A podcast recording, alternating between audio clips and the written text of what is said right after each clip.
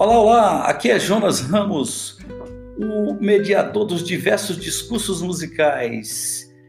Dando sequência à série Uma Breve História da Música, hoje ouviremos mais um episódio intitulado Danças e Canções Medievais. Na maioria das danças e canções medievais, que a literatura nos informa que são monofônicas, ou seja, tessitura de apenas uma linha melódica.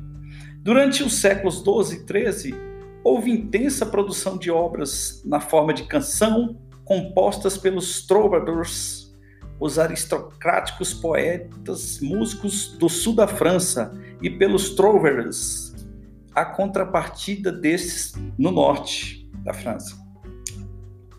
São duas palavras que estão associadas ao moderno verbo francês trouver, que significa descobrir. De modo que troubadours e trovers eram aqueles que descobriam e inventavam poemas e melodias.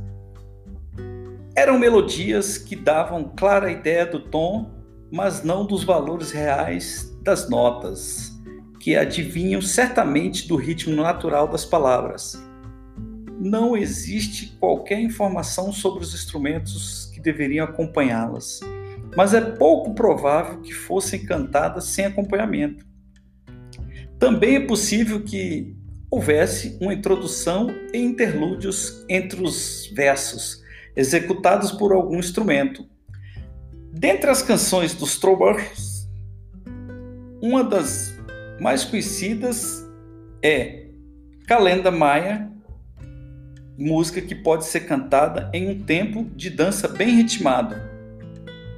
Vamos ouvir é, um trecho dessa peça.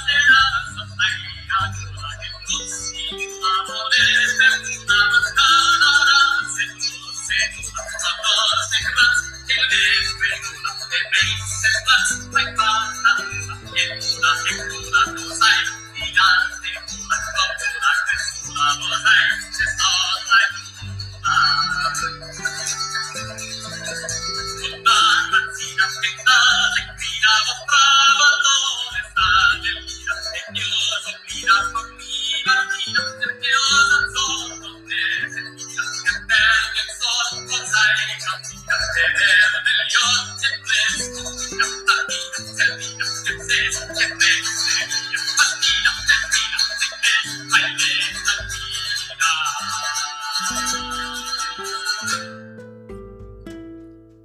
Dentre as dos Trovers, de autor anônimo, traduz um estado de espírito ainda mais melancólico. É o fim, não importa que se diga, eu amarei. As formas mais populares de dança medieval foram a stamper, provavelmente dança salteada, e o saltarello, dança saltitante. São músicas construídas por partes cada qual repetida uma vez. A parte antes de se fazer a repetição é chamada over, aberta. E a segunda vez em que é executada tem o nome de close, que significa fechada. Tanto podia ser tocada por um ou dois instrumentos, como por um grupo mais numeroso. Com um ou dois solistas executando as partes iniciais, para depois juntar-se os demais instrumentistas. Mostramos aqui uma dança de corte na França do século XIII, chamada Duktia, cuja forma é a estampie, mas com um número menor de partes. Então, ouviremos agora o trecho de uma canção do século XIII, é, conhecida como Danse Royale.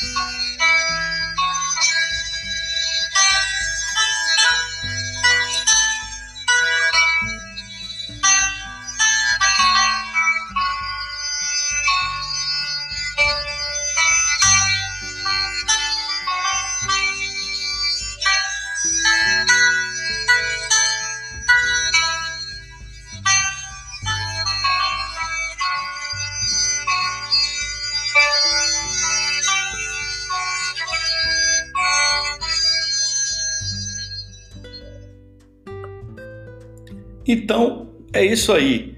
Fiquemos por aqui com esse simples episódio intitulado Danças e Canções Medievais.